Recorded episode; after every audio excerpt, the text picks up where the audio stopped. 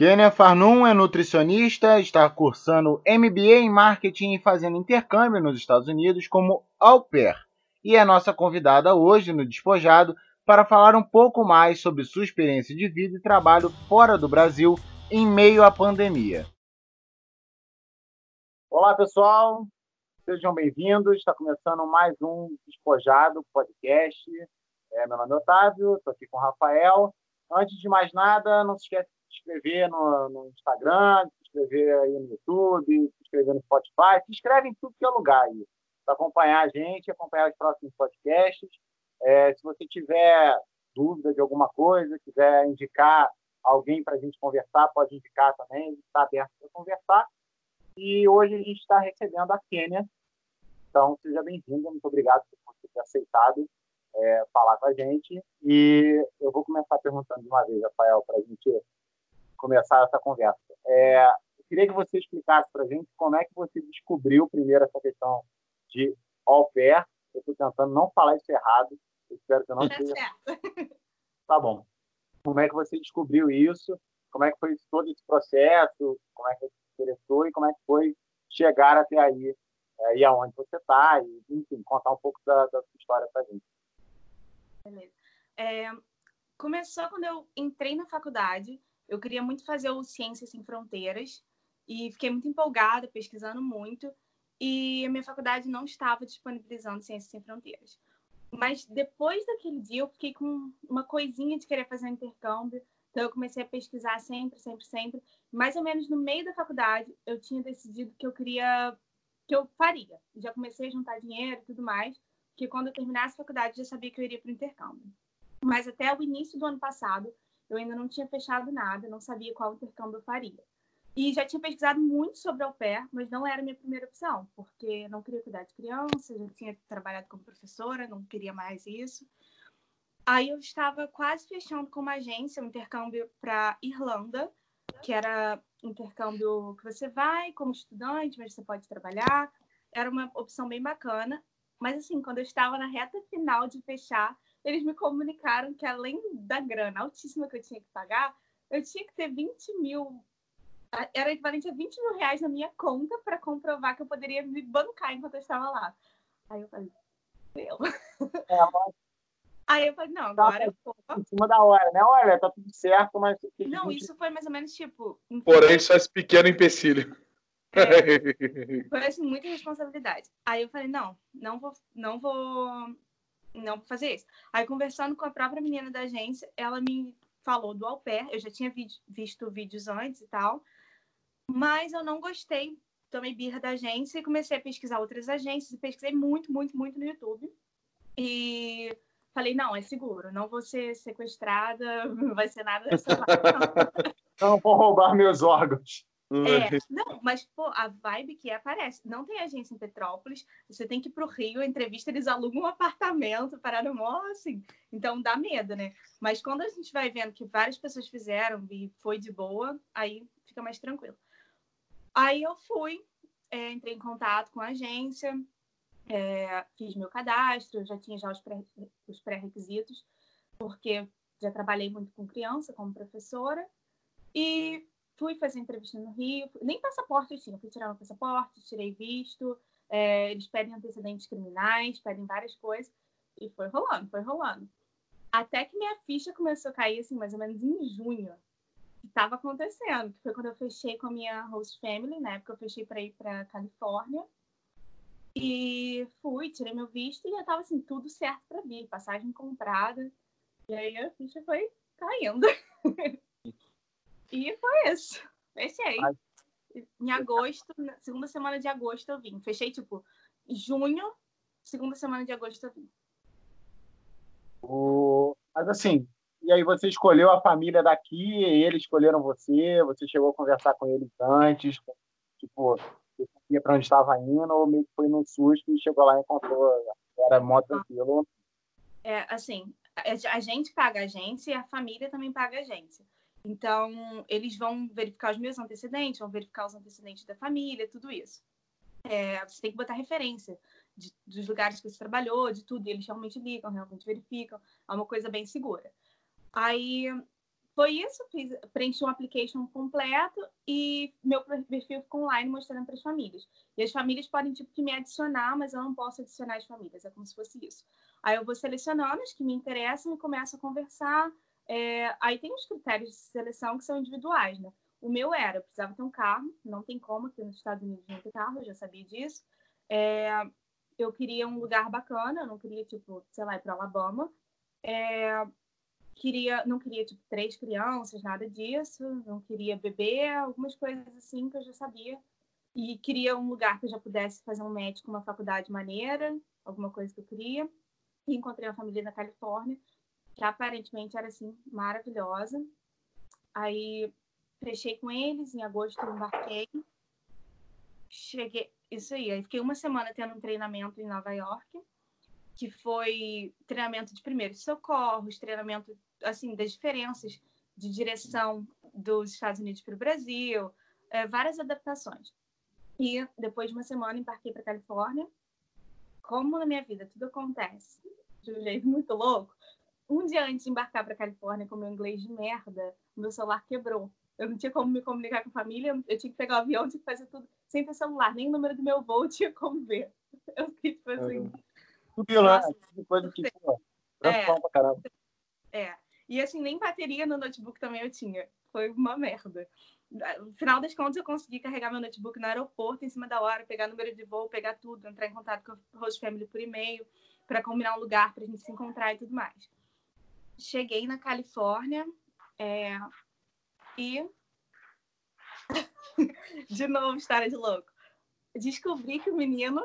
Eram duas crianças, era uma menina e um menino, um menino de 5 anos. Descobri que era um menino autista. Ninguém tinha me falado isso. É tranquilo, né? Tranquilo. O menino, tipo assim. Nossa, foi uma coisa de louco. Tipo assim, o sonho já tinha virado um pesadelo. É, descobri que era uma coisa que a família tipo, meio que trancava ele no quarto quando ele surtava. Aí já fui, meti o pé, pedi o rematch pra agência e foi pro Colorado. Aí fui pro Colorado, fiquei lá uns oito, nove meses e logo depois vim aqui para New York, que tem uma host family, tipo assim, aqui surreal. Eles são, assim, maravilhosos. É outra experiência com eles, assim, outra, outra vibe. Sou uma sortuda, é. graças a Deus.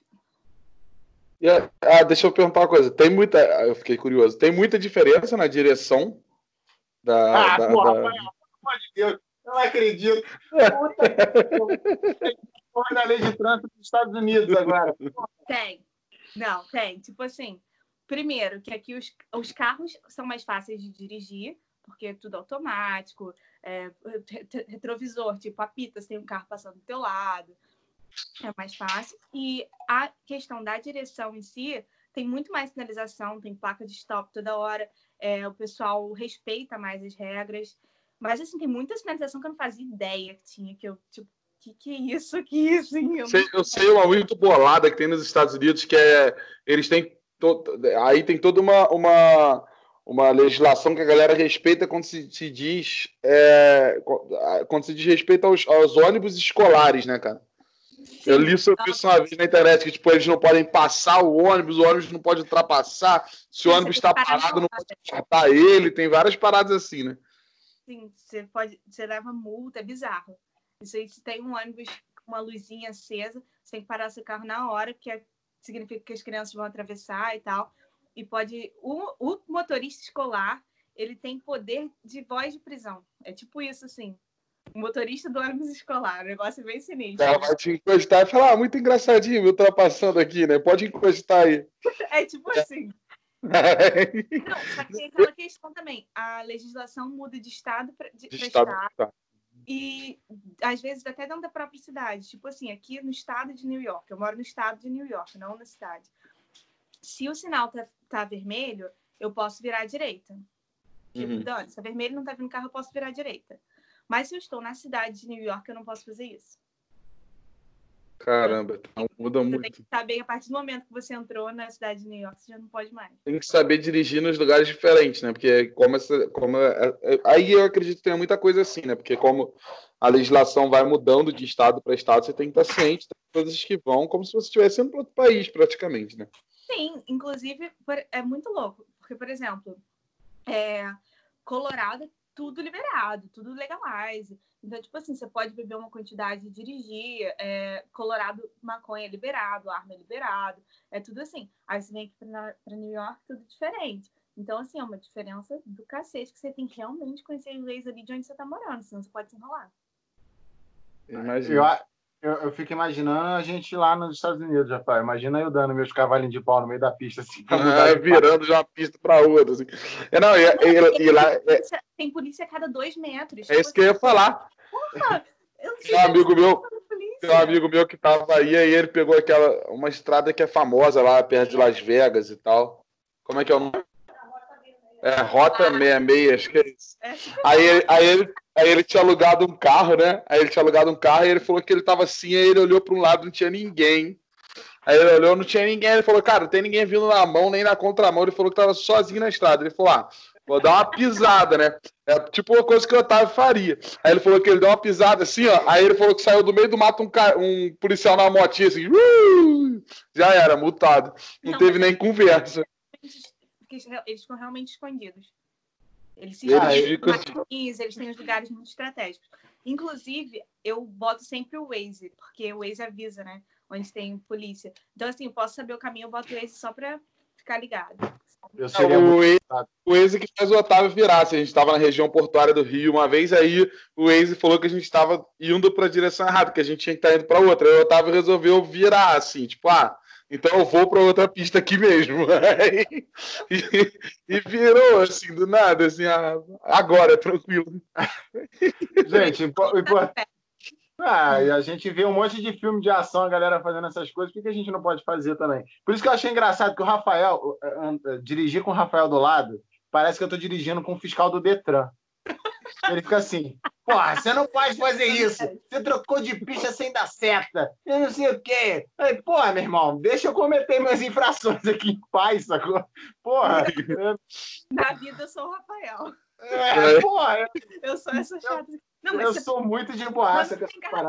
Não importa se não tem carro atrás, tem que dar certo. Não, que, putz, nem. Às vezes eu corto, cara, eu corto, tá, tá muito, tá na, patetando na minha frente, não quer me dar passagem, eu corto pela direita. É. É, seu juiz, se você estiver ouvindo isso, não é nada disso. Eu só estou brincando, não é nada disso. É, mas aqui, deixa eu, te, deixa eu te fazer uma pergunta. Você falou que um, um dos é, pontos principais de TI e tudo mais é a questão de te permitir estudar, né? Mas se você é, é, muda de lugar, isso interfere também na, na no teu estudo ou você está fazendo tudo online? É bom, agora com a pandemia deve estar tá sendo tudo online, né? Mas se não fosse o caso, como é que ficaria? Seria tudo online de qualquer maneira? Não, interferiu, porque na Califórnia eu tinha conseguido um college de graça. Estava fazendo inglês de graça. E num college muito bom. Aí, quando eu fui para o Colorado, eu não consegui de graça, eu paguei. Só que, assim, com esse intercâmbio do que a gente paga para agência, eles voltam para gente uma bolsa de 500 dólares. Só que, assim, 500 uhum. dólares aqui tu não faz nada. Essa é a uhum. questão. Aí você tem que completar seu próprio dinheiro para fazer uma coisa melhorzinha e para cumprir os ah, créditos. Porque é, é, legal que assim, com 500 dólares aí você não faz nada, que você compra uma casa. 500, né? 500 dólares aqui, pô, tu tá bem de vida. Não, é foda. É quase um milhão de reais. É. Um, daqui a uns dias, realmente, né? É igual o Paulo Guedes falou, né? O dólar só chega a 5 reais se o governo é. muita merda. Muita merda. Não, então, você vê, o governo fez tanta merda, tanta merda, que passou, velho. Ah, porra, 5 reais é o quê, mano? De limite para quem? A gente vai chegar onde quiser. Daqui a pouco, daqui a pouco a gente tá igual a Venezuela. Bom, a gente já tem algumas coisas parecidas com a Venezuela, né? Até o nosso digníssimo presidente. Ah, olha, fudeu, eu vou começar a falar mal do presidente. Porra, não teve um podcast que eu não falei mal do presidente. Aí, tá, tá complicado, hein? Tá difícil, tá difícil. Mas é, é, é, isso, a gente já tem um programinha tipo Alô Presidente, igual o Maduro tem. É, e eu quero fazer um, um, adendo aqui, eu não sei se vocês já viram o vídeo do Maduro falando Kanye West, mas eu recomendo que vocês vejam o vídeo no, do Maduro falando Kanye West. Porque. Só, só isso que eu vou dizer, procura isso aí. Maduro Você falando tá Kanye West. Tu já tá falando errado, né? Que ele fala que não é Kanye, é Kanye West, né? Kanye West, então. Ah, Kanye, Kanye, Kanye. Imagina o Maduro. Imagina o Maduro falando. Ficou lindo demais. Gente, Ficou, foi lindo. é praticamente o meu nome, né? Escreve igual. só muda, tipo, onde o meu nome é o E, o dele é o A, onde o meu é, o A. É, é verdade. Meu nome. Olha é. isso. É, mas aqui, aí. E aí, você mudou? No... Não, Porque é, college aí... é tipo a universidade, né? Como se fosse a universidade. É, é. Aí eu mudei, aí tive que fazer tipo teste de novo, prova de nível de novo, para entrar, né? Aí passei e tive que pagar, e eu peguei esses 500 dólares que eles já dão e completei o restante do meu dinheiro e fiz. E assim, eu terminei no final de maio. No final de maio, eu dia 31 de maio eu troquei para essa Roche Tipo, eu peguei meu diploma, entrei uhum. de férias e já troquei. E foi coincidência, senão eu teria perdido tipo tudo, sabe? Mas você pretende fazer outra coisa aí agora em termos de Vou, vou, é porque agora tá no summer, né? Tá nas férias. Mas em final de agosto, setembro começa a voltar. Aí eu tô pensando aqui, eu não queria fazer mais inglês, porque tipo, inglês eu já antes de entrar no college, eu já tinha feito minha, minha, minha prova, estava no nível avançado, então assim, acho que já não estou aprendendo mais. Eu queria, estou na dúvida se eu faço alguma coisa na área de nutrição, alguma coisa na área de marketing. Uhum. E assim, eu vi um curso de marketing do New York Times. Eu, meu coração tá assim, queria muito fazer. Mas ao mesmo tempo tá meu rim. Aí tô trocar o rim. É, cara, assim. Não, porque eu fico pensando assim, se eu converter o dinheiro, porque eu junto dinheiro para mandar para o Brasil. Então, assim, Sim. se eu converter um, é um carro é, é realmente um carro, sabe? Só que ao mesmo tempo, porra, tu tem um curso de marketing do New York Times no teu currículo. É. é esse, o problema é sempre a conversão, né? A gente sempre fica pensando na conversão e tudo mais, porque, enfim, a gente está com uma moeda muito desvalorizada perto do, do, dólar, então não adianta, a gente vai sempre pensar nisso, tipo, ah, quanto que eu vou botar aqui, quanto que eu não vou botar e. Tava vendo o pessoal do falar no, no um podcast do Flow também recentemente, que ele falou: ah, não, eu paguei 3.600 dólares nisso. Aí se tu for botar na ponta do lápis, 3.600 dólares, cara, porra, ele pagou mais de 15 mil reais na parada, essa coisa. 20 mil, pô. É, e tipo, isso foi numa estátua do Goku, assim. Então ah, fica pensando. É, né? É, Olha, tá eu fiz mas, alguma mas... coisa errada na minha vida para não ter 20 mil reais para dar uma estátua. Não, mas se tu for pensar nisso, eu tenho, é, se for pensar nisso, ó, tipo, na Comic Con 2018, eu acho, na Comic Con 2018 que eu tava, tinha um, um, um stand, acho que foi no 2018, 2017, não lembro direito. No, qual das duas foi? Tinha um stand que tinha um, um Shenlong do Dragon Ball, assim, tipo, muito grande, assim. Muito grande mesmo. tava na entrada, assim, a galera tava tirando foto na frente, assim.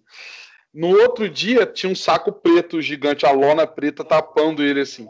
Aí a gente ficou se questionando, né? Por que, que foi? Só que a gente foi perguntando pra galera, a curiosidade, a gente foi, pô, e aí, o que aconteceu? Aí falaram que um maluco chegou e comprou e falou que ninguém ia tirar mais foto, que era dele. E aí eles taparam com a lona. Aí tu pensa, quanto que o maluco pagou naquilo? Vai falar, ah, não, não foi, foi na casa dos, dos, dos, seis dígitos, velho. Foi de 100 mil pra cima que ele pagou naquele, naquele Shenlong gigante. É muito mais caro aqui. Tu fica pensando, pô, o cara pagou 3.600 numa estátua do Goku, 3.600 já deu 20 mil reais. Se ele comprasse essa porcaria aqui, ele ia gastar 50, 60 brincando. Agora, ok, né? A gente, conversou sobre isso aí há, há, pouco tempo, né? Falando sobre essa questão do capitalismo e tudo mais, da questão dos gastos. Aí eu tô lembrando disso agora. Falei, cara, o cara teve dinheiro para comprar uma estátua pagando, sei lá, 100 mil reais e ele é, é mesquinho ao ponto de querer que as pessoas é, não possam tirar foto com a estátua.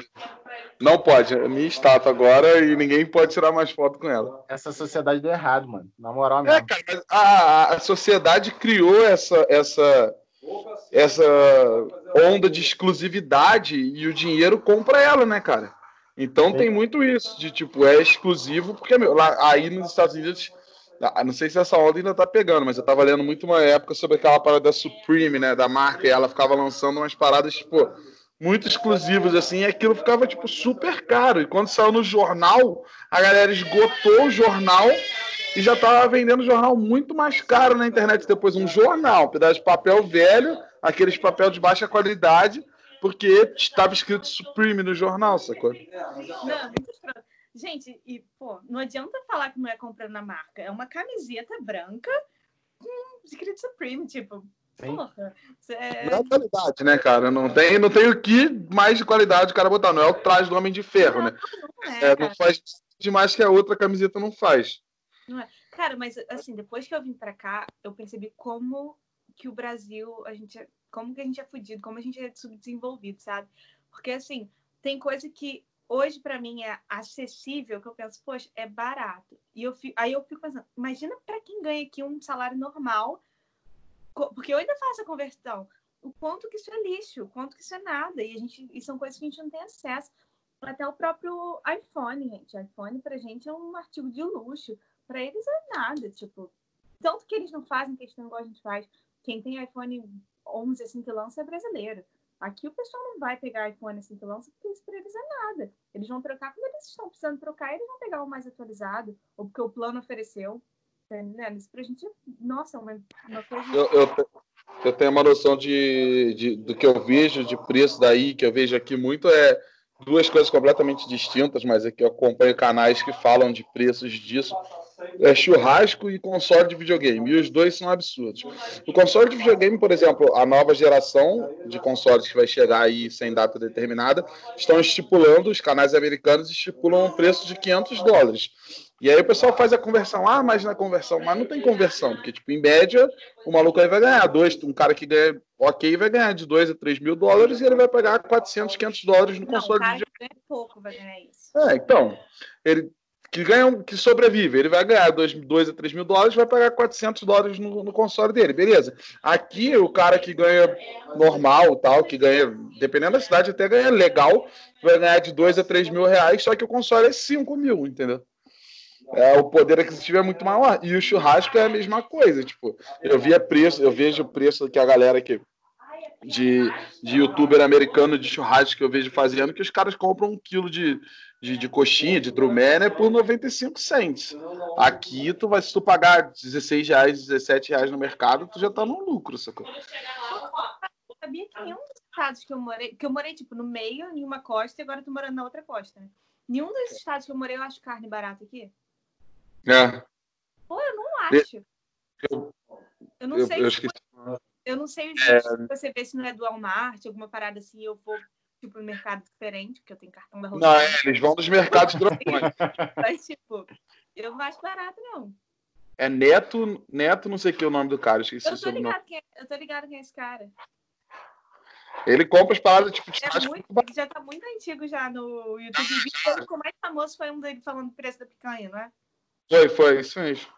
É, eu tô ligado. Ele, ele vende, ele, ele mostra os preços da carne, tipo, muito mais barato aí, assim, tipo, drasticamente mais barato. Mas é, a gente já falou sobre isso aqui em algum outro podcast. É, o Brasil ele, ele é mal desenvolvido quanto a essa cultura. Cara, a, a, história da. Eu sempre falo disso, mas a história do café e da cápsula de café é isso, sacou? Demonstra a burocracia e, e os erros do Brasil. A gente exporta café barato para a Alemanha para comprar a cápsulazinha de Dolce Gusto caro para cacete, sacou? É isso que rola. A gente gasolina, compra... nossa, gasolina é ridícula. Gente, eu pago num galão de gasolina aqui em média dois reais, dois dólares. Um, ga um galão. Um galão. litros. É isso, é importante é, frisar exatamente isso, porque a galera às vezes não entende que um galão não é um litro. Um galão é mais, muito mais que um litro, pô. E você paga, tipo, ainda que. É, aí, vamos dizer, você paga dois dólares. Conversão, tem muita coisa que, mesmo quando você faz a conversão, nos Estados Unidos é bem mais barato do que aqui. Sim. Eu encho o meu, o meu tanque inteiro com 35 dólares. Meu Deus. O tanque todo. E os Estados Unidos, e os Estados Unidos não é um país que é um exemplo de produção de matéria base, né, cara? Eles não são tipo, exemplo de plantação, de cacete. Eles exportam muita Só coisa. de milho, né? Muita coisa. Fruta aqui, qualquer fruta que você pegue e você vê, vem com uma etiquetinha, tipo, é, que é da Guatemala, sempre assim de outros lugares, não é daqui. E mesmo assim é super acessível. Aqui, pô, comida orgânica, aqui a galera come muita coisa orgânica e assim, num preço super bacana, super acessível, sabe? É outro nível nesse, nessa questão assim de alimentação. Dá para você se alimentar tanto junk food, que é tipo, aí nem se fala, né? Você compra tipo pacote com cinco mac and cheese por um dólar, quanto é, nossa. qualidade. É... é mais barato que o vizinho, mano. E olha o restaurante, que do, restaurante, pô, restaurante do vizinho era, sei lá, tipo, dois salgados por quê? cinco reais. Tinha um, tinha um mais raiz que o vizinho. Como é que era o nome? Café na louça. Café na louça, acho que era isso, café na louça, que tinha ali na Rua do Imperador, que era um real a coxinha com limonada. Óbvio. Gente, há muitos anos atrás que era assim, era boca melada. Aquela ah, é verdade. Maravilhosa com refresco era um real. Pô. Saudade, agora deve ser cinco. Mas você vê, tipo, com, sei lá, ainda assim existe uma diferença até para comer porcaria, cara. Até para comer um hambúrguer que não estraga nunca, sacou? Que vai ficar ali eternamente parado, nunca vai dar nenhum tipo de bicho. O deles é muito massivo, é muito massivo. Aqui tem Burger King, não tem nem opção de você pegar um. Tipo assim, ou é combo completo ou é dois hambúrgueres. Tipo, você não tem a opção de comprar um hambúrguer, sabe? É uma parada assim escrota. Um, e assim, é literalmente, é, sei lá, você quer um refrigerante, um dólar. Se você quer refil eterno de refrigerante, um dólar e um cento. Tipo isso, assim. Nossa. É feito para você consumir muito, né, cara? Sim, sim. E assim, quando não é o mesmo preço, por exemplo, aqui tem uma loja chamada Dollar Tree. Não sei se vocês já ouviram falar, que é qualquer produto na loja é um dólar. Aí tem muita Pringles. Aí, tipo, a Pringles grande é um dólar, a Pringles pequena é um dólar. Então, tipo assim, it's up to you. Cara, mas é só de você só fazer a comparação com o que é uma Pringles aqui no Brasil, sacou? Tipo, é a batata mais cara, sacou? Não é sorte na promoção, tu compra 15 conto, 10 conto, por aí. É. Tudo é Sim, sorte. Nas lojas americanas, eu sempre comprei Pringles lá. É tipo, no mínimo 15 reais. Você não vai comprar Pringles por menos que isso. Foda. Não, é. Tem que. Mas, Aí, assim, pra, pra você, pra você. Pode falar. Pode falar. Como é que é acesso aí onde você tá com, com, com, coisa brasileira, assim, com produto brasileiro, se você quiser alguma coisa? Tem, então, tipo, a... tu acha as coisas?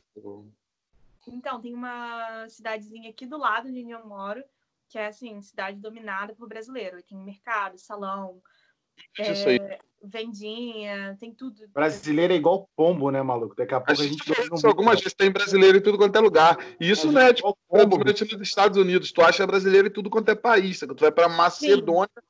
tu vai achar brasileiro lá. É, brasileiro é, é raça. Ué, a, a, a, prima lá, a sobrinha do Antônio, não tava no Vietnã, mano, numa é, época. Quem que vai pro Vietnã? É, tipo é mano, quem? Pois é, tipo isso, a galera. Ah, vou fazer um. Né, Vou passar aqui no Camboja, no Laos e no Vietnã, mano. Porra, caralho, não sabe nem o nome do lugar, mas vai. E o brasileiro tá lá. Às vezes o brasileiro tá lá com uma vendinha. Ele tá lá com uma paradinha dele, vendendo as artes dele, sacou? Opa, sou brasileiro, tô aqui, sacou? A gente é igual pombo, mano. A gente, o, o nego fala que o chinês vai dominar o mundo, é o brasileiro que vai dominar o mundo. Tipo assim, o, no Colorado não tinha, não tinha muitos brasileiros e não tinha muito comércio, assim, brasileiro, onde eu morava, né? Não tinha muito comércio do Brasil lá, não. Mas aqui em New York, nossa, muito. Bastante. Na Califórnia também, muito brasileiro, muito comércio brasileiro. Galera que vem com jiu-jitsu, né? Muita gente que vem sempre dar aula nessas duas costas de, Nova, de New York, de. Eu tava vendo uma, um canal de uma brasileira, que ela é descendente, ela casou com um coreano, na Coreia do Sul. E lógico que se fosse da Coreia do Norte não tinha nem vídeo. Como a Coreia do Norte já estava morta nesse momento. Né? Tem isso. Mas aí, tipo, eles estavam falando de uma churrascaria lá brasileira. E aí eles entraram. E, cara, eu fiquei pasmo. Como é isso que a gente está falando? O brasileiro vai se espalhando pelas paradas. O garçom não falava coreano. É isso. É esse é o nível. Ele não falava coreano. E, a galera, e tava lotado, sacou? Essa Tava cheio. É bizarro, né? Porque é isso que o brasileiro faz. Ele vai, Dante. Vai, mete o cara. É você que fale português comigo, sacou? É isso. E eu imagino que o cara devia estar tá lá e deve ter ligado pros camaradas dele falando: não, mano. Vem pra cá, ó, abriu uma churrascaria, tá bombando. Mas eu nunca trabalhei como garçom, nem sem fazer churrasco. Tem problema não, velho. A gente vai aprendendo, a gente dá um jeito. Eu não sei falar coreano, não tem problema não, mano. O cara Ninguém não sabe. Nem eu sei isso agora. o cara não sabia, e ele tava lá tirando carne, os cacetes cortando. Eu fiquei, caraca, cara, que bolado. Assim. É a realidade. E isso é a realidade aí nos Estados Unidos também, que eu sei que tem. Conheço alguns e sei que tem muito brasileiro aí que, tipo, não tá nem aí para saber falar inglês, não sabe falar e vai, mete a cara e às vezes arruma um emprego, vai fazer as paradas e não, não tá nem. De uma brasileira sem domingo retrasado. Cara, tinha um tiozinho assim, 60 anos lá, já tá morando aqui, tipo, 30 anos, é, trabalhando com coisa de obra, mal fala inglês. E assim, tava lá no meio de todo mundo, gente de vários países, enrolando, cantando a menina da África do Sul em inglês. Nossa. Nossa, tipo. eu, eu, eu tenho certeza que é brasileiro, eu tenho certeza. Mas assim, qual que é, qual que é a tua. Eu acho que é legal a gente até voltar nesse, nesses pontos depois, mas assim, qual é a tua percepção em relação à tua percepção pessoal, né? Porque óbvio que a gente acaba tendo visão de várias pessoas que moram nos Estados Unidos, mas eu queria saber de, tipo de você, qual foi a sua percepção em relação a, aos americanos que você conviveu e que você convive em relação ao Brasil, assim. Qual é a, a referência que eles têm? Oi? A visão que eles têm. Sim, qual é, tipo, qual é a visão que eles têm sobre o Brasil, qual é a referência que eles têm do Brasil, sobre a cultura brasileira e tudo mais? Assim, em relação a gostar ou não gostar, eu acho que é 880. As pessoas amam ter aquele carinho enorme pro Brasil, ou odeiam, acham pilantra, acham, né? Essa visão. Mas, assim, é, são coisas bizarras, né? A galera, assim, ah, mas e aí, como que é na Amazônia? É aquele clichêzão, tipo, não sei. Não como é que é lá de galho em galho com macaquinhos, hein, você? Não, é... é... Não, e a minha primeira host family que eu fui da Califórnia, eles eram loucos pelo Brasil. Eles conhecem muito mais lugares do Brasil do que eu conheço. E, pô, uma vez um menininho pequeno, esse que era autista, me perguntou, Kenny, mas e os macaquinhos? Você tem macaco? Eu, tipo, não, não tenho. Não é assim. Olha, Aí a mãe dele virou para mim, não, mas eu vi vários macaquinhos andando pela rua lá. Eu, como assim? Você viu? Mano, onde você andou, né? Onde você tava? O aí, Parque Piranga, né, cara? Aí ela falou assim: eu dei banana pra um. Aí eu, ah, você tá falando dos miquinhos, tipo, uhum. tá, macaco. Isso pra eles é macaco. E assim, umas perguntas meio bizarras, sabe? É, é, ah, você sabe como usar o micro-ondas? Tipo, Mano, meu Deus, mentira. Não, é real. Vocês tomam banho de rio? Tipo. Assim, a gente acha que é zoeira, mas não é. As pessoas realmente têm essa visão da gente, sabe? Que a gente toma banho de rio. Ah, mas você foi pra faculdade? Como que você fez faculdade? Tipo. Mano, é... tem uma em cada esquina hoje em dia, essa coisa. Tipo, faculdade é igual. Sim, não, você sabe dirigir, caramba, e como que é para tirar a carteira lá? Tipo assim, tem coisa que eu acho que nem é na maldade, sabe? Porque, uhum. por exemplo, para eles é uma coisa muito absurda a gente não, não ter carro automático. Então, para eles é quase o mesmo nível. Você não saber dirigir não ter carro, não ter carro ah, automático. A gente é muito absurdo. Né? Não, e assim, o brasileiro não tem carro, não deixa de ter carro automático só por questão de acesso, é porque não gosta mesmo. Não, a, gente, a gente sente que não está dirigindo, acho que tem muito essa pegada. Eu, particularmente, penso assim. Rafael, acho que não. Rafael gosta de carro automático. Não, eu me acostumei, cara. Eu também tinha essa visão, tipo. Quando eu, quando eu dirigi o primeiro carro automático, eu fiquei, ah, cara, que, que bizarro. Não, e, tipo assim, é, o carro do meu pai é automático até demais, assim, porque ele já tem aquele pilotozinho automático. Então, tipo, quando você tá na estrada, você não precisa nem pisar no acelerador, mano. Só precisa frear. Nossa, que tudo. É basicamente isso. Tu freia, ou tu aperta o botãozinho e ele acelera de novo. Não, então, mano, você tá maluco, como é que vocês gostam disso, velho? Porém, depois que você acostuma, velho, é muito melhor, não tem essa, cara. É um conforto muito é. maior, sacou?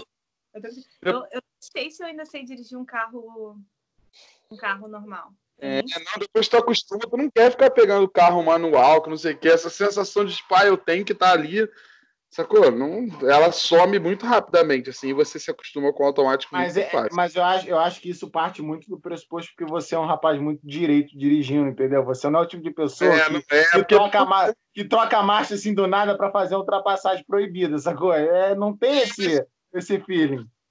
Mas se tu quiser, por exemplo, o carro do meu pai, quando você muda pro. Tem um manual ali, tu, tu muda com um botão, igual o botão de videogame, sacou? Tu não precisa ficar pisando na embreagem, caramba, tu ia mudar, tu ia se virar, sacou?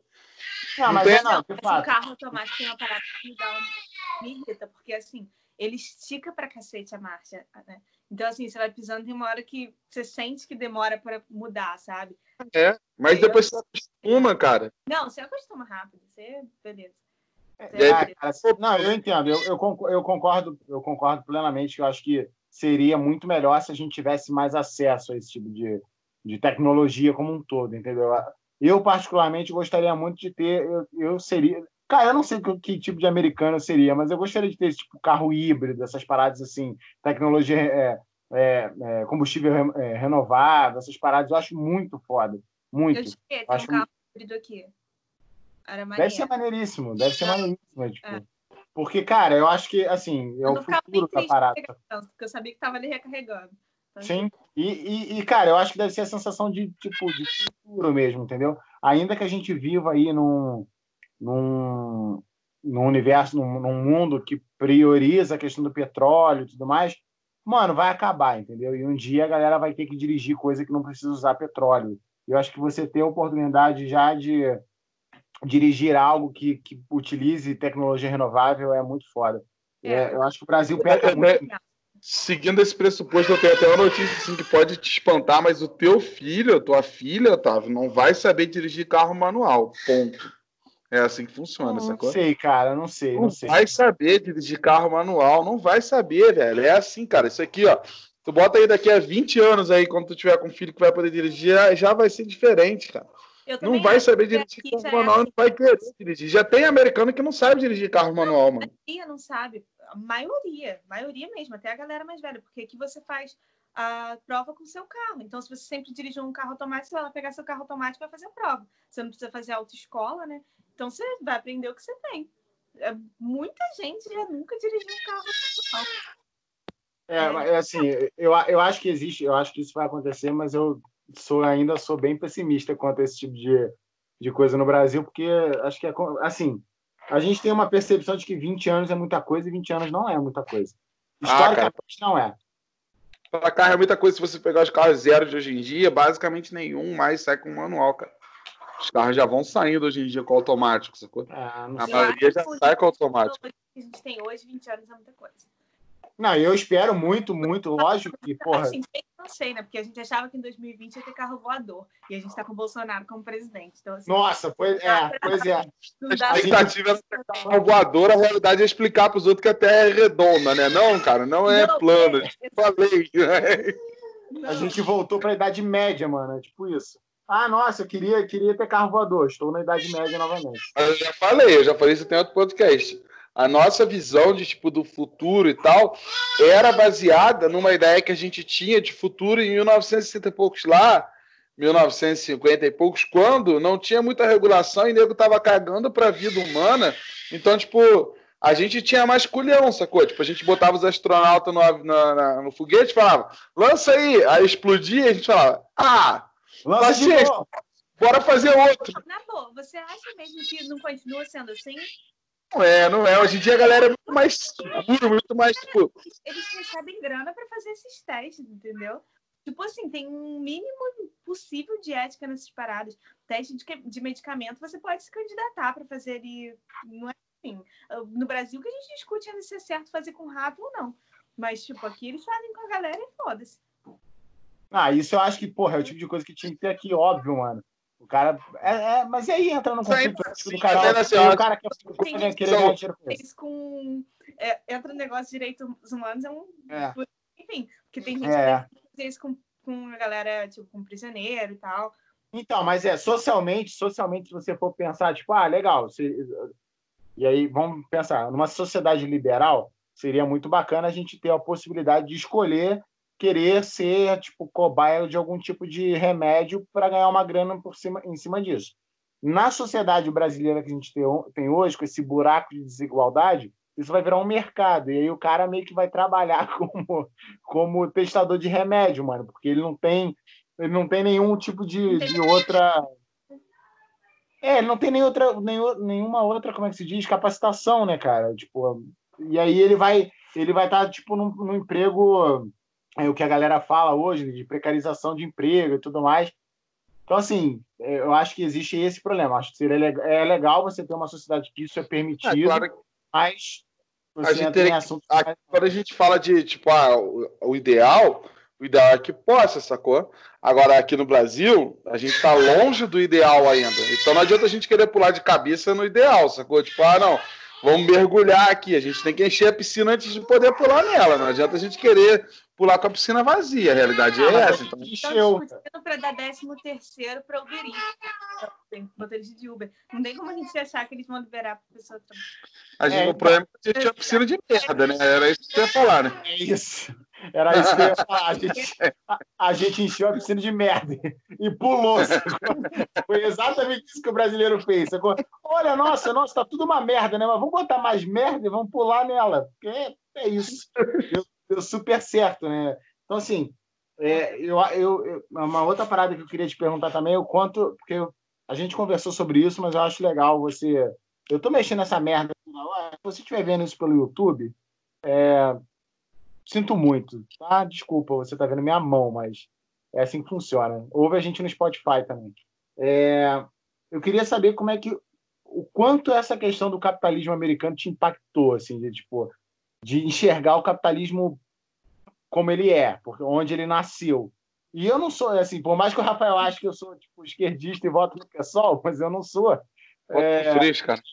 Não, não é, mas é, é, a questão não é essa. A, questão é saber o quanto que o, capital, o que, cara, o capitalismo nasceu em, em, termos de capitalismo do jeito que ele é hoje nos Estados Unidos. A verdade é essa. Tipo, o capitalismo é o que é hoje graças aos Estados Unidos. Então eu queria saber o quanto que isso te impactou enquanto brasileira, enquanto é, esse capitalismo meio merda que a gente tem por aqui. Então, assim, tiveram duas vertentes desse impacto. Uma que eu acho que vale a pena mencionar, já que estou conversando com a galera do marketing, é que me fez ficar muito mais apaixonada pelo marketing. Tipo assim, eu vi muito mais o poder, a diferença que o marketing faz. E a outra foi que a minha surpresa foi que eu comecei a ver muito mais o lado bom do capitalismo e comecei a ver muito menos o capitalismo como malvadão. Que assim, eu vi que graças a esse capitalismo que os Estados Unidos têm, até o pobre aqui tem uma condição muito melhor do que o pobre nos países que tendem a ser mais socialistas ou nos países que são mais desenvolvidos mesmo. Assim, uma parada bizarra a diferença aqui. É, eu tenho amizade aqui com a galera de todas as classes sociais. Eu tenho muitos amigos que são imigrantes principalmente migrantes do México, que geralmente são, vai ser a galera que vai trabalhar com os piores serviços e tal, ter as menores remunerações, menor condição de vida assim no geral, que seria a galera equivalente à galera favelada do Brasil, né? Uhum. Só que não tem favela.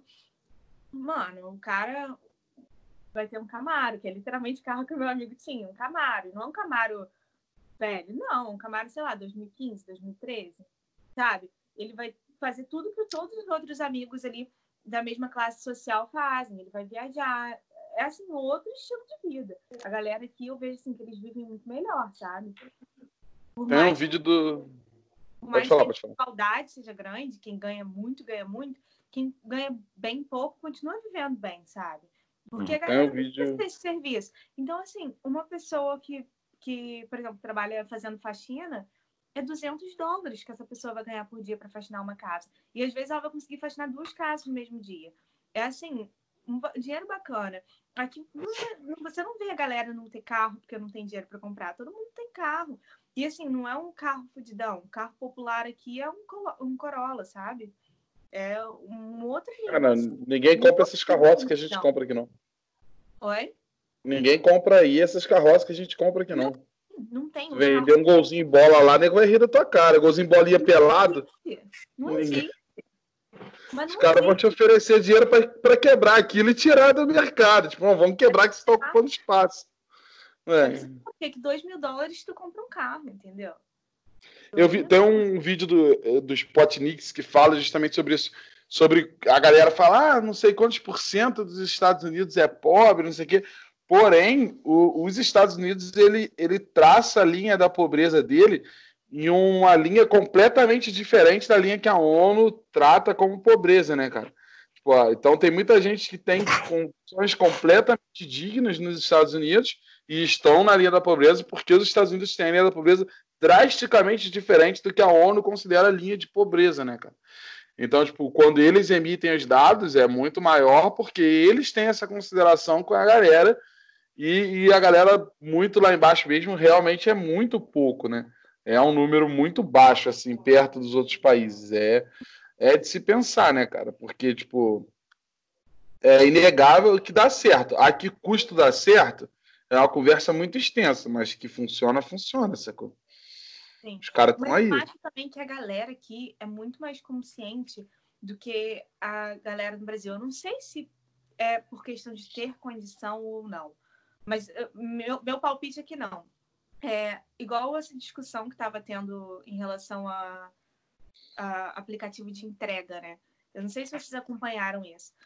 Sim. Cara, o pessoal falando que teria que acabar porque não dava condições de. Cara, por que, que o cara não pega e ajuda? Por que, que o cara não pega e dá uma gorjeta? Por que, que não parte da própria pessoa tentar ajudar esse entregador? Porque aqui é tão cultural isso que a galera faz por prazer, sabe? Uma gorjeta aqui é, fica. Você geralmente tem a opção 10, 15 ou 20%. 10% é assim, o mínimo, 15 é o que normalmente seria bom, e 20 é tipo bastante. É muito normal você ir no restaurante a pessoa vai dar 20% de gorjeta, sabe? Ou a pessoa fazer uma entrega vai dar 20% de gorjeta. Principalmente agora com o corona, sabe? As pessoas têm essa consciência, pô, esse cara tá se expondo, esse cara tá trabalhando, eu vou dar uma gorjeta maneira. Eu vejo, nossa, eu assim, vim pra cá zoando estadunidense, tipo, ah, estadunidense é burro, não sabe que a Austrália não é continente.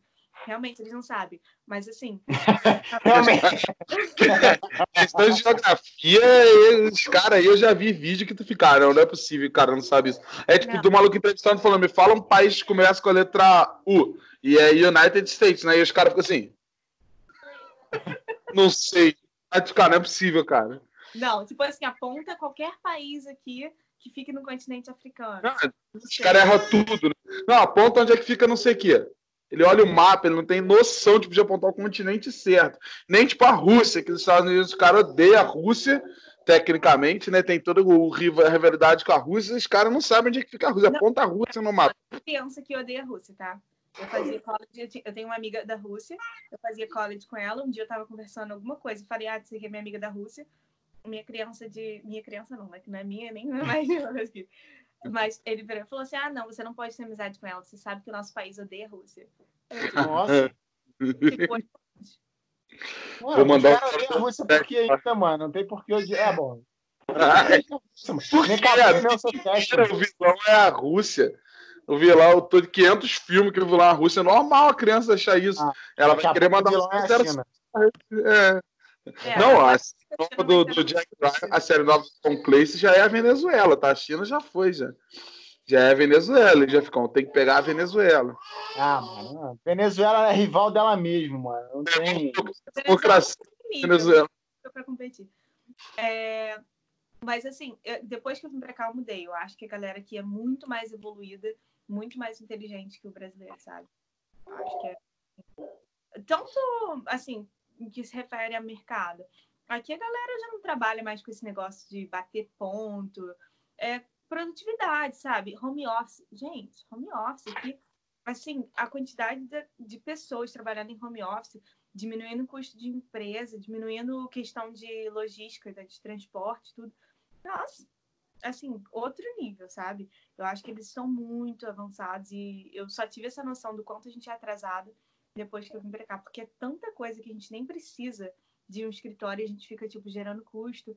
E não é só questão da empresa ter essa consciência, é questão também do cliente, porque tem cliente que não vai te levar a sério se você não tem escritório, se você não tem um local para apresentar para ele, né? A gente tem essa cultura de, é, de querer meio que. Não sei Sim. qual seria a palavra. Tipo que formalizar as coisas, né? Uhum. A gente, a gente, quando começou a empresa, a gente começou de home office, e quando a gente abriu o escritório, eu falei com o Otávio, a gente tem que abrir o escritório porque vai trazer mais clientes, porque os clientes têm essa visão, e aconteceu. Tipo, e como você gente... fala para um cliente que você não tem escritório? Ninguém vai te levar a sério se você fala isso. Isso. Real. Trabalha de casa, e o cara acha que você não trabalha sério, sacou? Tipo, ah, como assim que você não. trabalha de casa?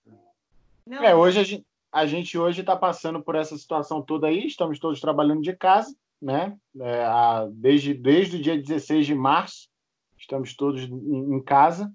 É, eu, particularmente, não gosto, mas não porque eu gosto muito mais do escritório, mas mais porque, como, diz o, como eles dizem lá no escritório, eu gosto de voar, né? Eu gosto de ir para a rua, de estar indo em cliente, a minha parada, eu gosto de estar na rua, efetivamente. Eu gosto do movimento em si, né? Mas ainda assim a gente está aí com pendência, com, porra, tendo que ver o aluguel do escritório, porque eu preciso de um escritório. Depois que tudo voltar, o escritório tem que estar tá lá. É exatamente por tudo isso que a gente falou. A galera ainda acha exatamente que uma empresa, que no nosso caso já tem sete anos, vai fazer oito anos no final do ano, ainda precisa, ah, tipo, provar alguma coisa. E o escritório, ter um escritório muito grande é, é um fator decisivo para trazer mais clientes. Mas, assim, é, voltando à parada que você falou, é, eu acho que dos Estados Unidos, o único lugar que, de fato, eu tenho muita vontade de conhecer é Nova York. Sempre foi.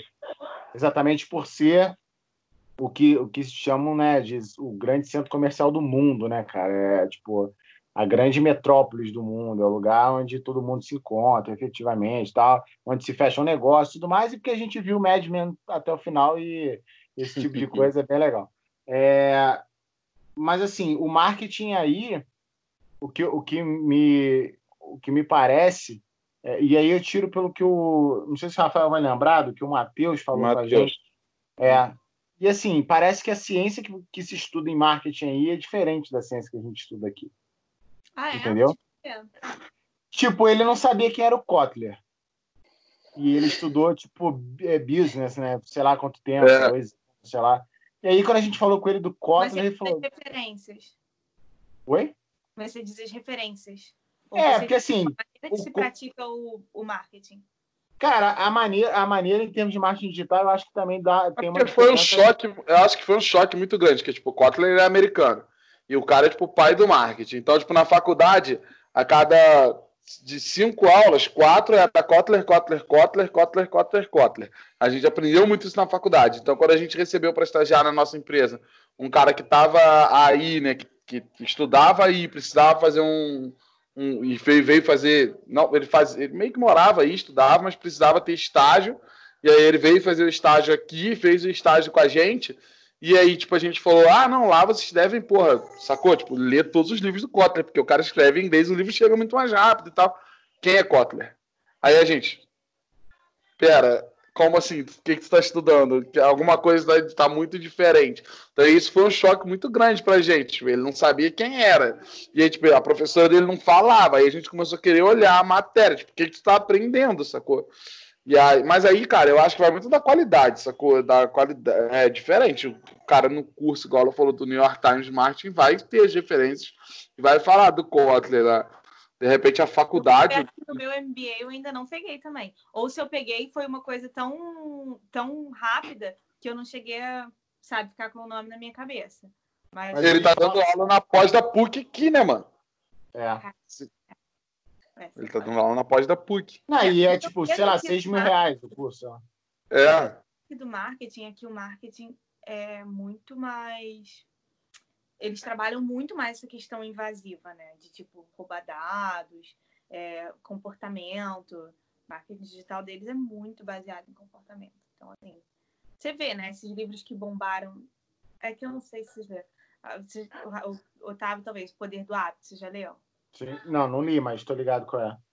Se eu não me engano, esse livro, sim, o livro é tão antigo, mas tão antigo. E o livro fala da Target há muitos anos atrás, quando começou. Vocês sabem que loja que é Target, não sabe? Uhum, uhum. É tipo um Walmart, assim. E já fazia, já roubava dados, entendeu? Dos clientes. Então, assim, a gente está começando. Eu uso, eu uso um case da Target nas minhas aulas. O case da parada do, do da mulher grávida lá que eles então, enviaram. essa história é. que conta nesse livro. Exatamente, Sim. que era como que eles iriam né, adivinhar o padrão que ela estava grávida. Exatamente Sim. essa história que conta nesse livro. É, eu, eu, li... Quantos anos atrás que isso foi? Ah, tem muitos, muitos. Muitos, muitos mesmo. Tanto é que a comunicação foi feita por, tipo, é, que a gente chama de marketing direto, né? De envio de mala direta. Não é, que, que é tipo, uma parada que hoje, porra, pouco se usa, né? É, eu li recentemente um. Eu não sei onde está meus livros de negócio. Ó, um, um livro que chama é, Misbehaving, que é de um autor chamado Richard Taylor, que ele fala de economia comportamental e tudo mais. E é assim, dá para perceber que é de fato uma ciência muito ligada de economia com psicologia e muito de comportamento, para os caras identificarem os comportamentos e venderem para esse comportamento, entendeu? Sim, Eu acho sim, que o estudo está muito. muito aprofundado nisso, né? Sim. A primeira coisa que eles vão trabalhar, assim, em tudo, não só no marketing, mas eles trabalham muito essa relação é, de, de comportamento, de psicológico. Eles são muito bons nisso, muito bons. O... Você, tem, você tem percebido muito, por estar aí e tudo mais, você provavelmente, logicamente, você é impactada com propaganda o tempo inteiro. Assim, é, é massiva a propaganda em rede social? Você recebe muito propaganda de rede social o tempo inteiro? É bizarro. É assustador. Eu não sei mais como que tá funcionando o barco sem dente. Eu acho assim que a gente vê muita zoeira na internet, né? Tipo, agora é só a gente pensando, a pessoa já sabe o que a gente quer, porque às vezes a gente não fala, às vezes a gente não escreve. Sim. E ali já aparece o que a gente quer. Mas eu acho que a análise que eles fazem do seu gosto para saber o que te oferece é tá isso. no nível muito bizarro. No, é, no último F8, em março, agora, foi rolando em San Diego, acho. Foi um pouco antes da pandemia ali, tipo, na semana antes de tudo estourar e tudo mais. É, o cara falou justamente isso. Ele falou, gente, é, o algoritmo ele não escuta vocês, ele não. não é, a, é que os nossos algoritmos, eles. Também. Então, é, a gente já, eu já falo sobre isso. Isso é o que eu mais escuto nas minhas aulas. Será que não escuta? Mas o. E aí todo mundo usa aquele vídeo do, do, do, do Mark Zuckerberg quando perguntaram para ele no tribunal se o Facebook está gravando a gente, ele dá uma risadinha e ele fala: repete a pergunta. Aí o senador fala: o Facebook está gravando o que a gente fala? Ele: não, o Facebook não está gravando o que vocês falam, mas não quer dizer que ele não escuta, né? Ele só não está gravando. Mas olha só, ele falou no F8, ele falou justamente isso. O algoritmo é tão preciso que ele já sabe o que você quer. Às vezes, antes mesmo de você saber o que você quer. Por isso que ele te mostra aquilo que ele sabe que você vai se interessar. Tá. Então, baseado em tudo que você já viu, e tudo que você clicou, e onde você deixou o mouse enquanto você está conversando, tudo isso, ele é tão preciso. O, eu tive uma experiência há pouco tempo agora com uma, uma rede social chinesa, que é concorrente do TikTok. E, cara, o algoritmo dos caras é no nível assim. Olha só quantos vídeos de, de, de, sei lá, de gente fazendo dublagem na sua linha do tempo, igual o TikTok. Aí, três vídeos de alguém dançando. Você clicou em alguém dançando, já está dividido. Quando você atualiza a sua linha do tempo, já é 50% de gente dançando, 50% de gente fazendo dublagem. E aí, tipo assim, é, eu dividi a mesmo login com meu irmão, porque eu estava na rede social porque ele foi convidado para estar lá, ele, enfim. E aí, tipo, ele chegava aqui e falava, cara, tu ficou clicando em vídeo de churrasco ontem, né? E eu falava, fiquei, porque, tipo, a linha do tempo dele era só churrasco, entendeu? Eh, os caras já estão tão precisos que você dá um clique já era, atualizou tudo que você o seu interesse naquilo. E aí, baseado naquilo, eles já sabiam que você ia mandar ou não. Baseado no que você já viu, do que você já não viu, do que você pode gostar. E aí, quando tu começou a aparecer churrasco, começou a aparecer receita. Porque se eu tô vendo churrasco, eu posso gostar de receita. É uma maneira mais chula de falar, mas sim, é, é demais. Agora, o, quanto ao algoritmo, eu vou, vou virar Zé Palestrinha aqui agora, vou ficar falando. Tá, tô vendo, tô vendo. Ah, eu gosto quanto, de também, então vai. Quanto, quanto ao algoritmo ouvir a gente ou não, quanto a ele ouvir a gente ou não, assim, a gente dá permissão para ele olhar o nosso microfone, tá ativo e desativar o microfone o tempo inteiro, sem a gente saber. E o GPS, eles já falam que é, né? Então, tipo, aqui, por exemplo, é muito comum você ir, você foi num bar e tal, tomar uma cerveja, e aí você conhecer uma pessoa lá e vocês sentam na mesma mesa, vocês têm um amigo em comum e tudo mais, e vocês estão conversando e tal. Quando você chega em casa, começa a aparecer nas suas sugestões de amizade aquela pessoa que estava ali na, no bar com vocês. Isso é muito comum porque ele sabe que vocês estavam ali dentro, sentados no mesmo bar durante tanto tempo e tinham um amigo em comum, então muito possivelmente vocês estavam sentados na mesma mesa. Ele sabe esse tipo de coisa. E a voz, cara, ele vai inevitavelmente é, ouvir quando você manda um, um áudio, quando você conversa, quando você troca uma ideia, porque as mensagens que você troca, apesar de no WhatsApp eles falar é, ser criptografada, nas outras redes não, não é criptografado, então ele tá vendo que você está trocando de mensagem que você não está trocando. Então, tipo, cada palavra que você está falando ali, ele tá ligando alguma coisa. Ele sabe o grupo que você está no WhatsApp, quem está no grupo, quem não está no grupo, e assim ele vai gerando a base de dados. Tudo é dado, tudo é informação, né, cara? Então... Alô, Fred, alô, Fred, que estava aí com medo dos robôs dominarem o mundo, tá sabendo por quê. Começa assim. Começa com os algoritmos sabendo o que você quer, daqui a pouco eles já estão na tua casa, na tua porta e tudo aí tomando conta da tua vida. Entra na minha casa, entra na minha vida, quando vê os robôs tomarem conta de tudo. Gente, é tudo informação.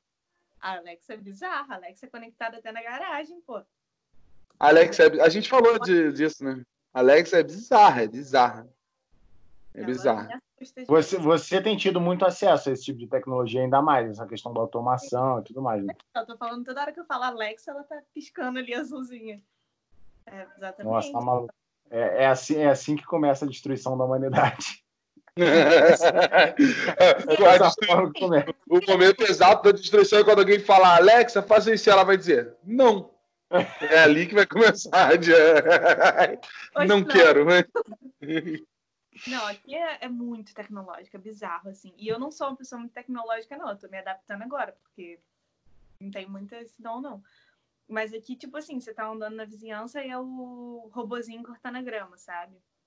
Tipo, aqui, por exemplo, meu host family paga uma vez por semana o cara pra cortar grama. Esse cara aí já era, porque o vizinho, ele já não faz mais.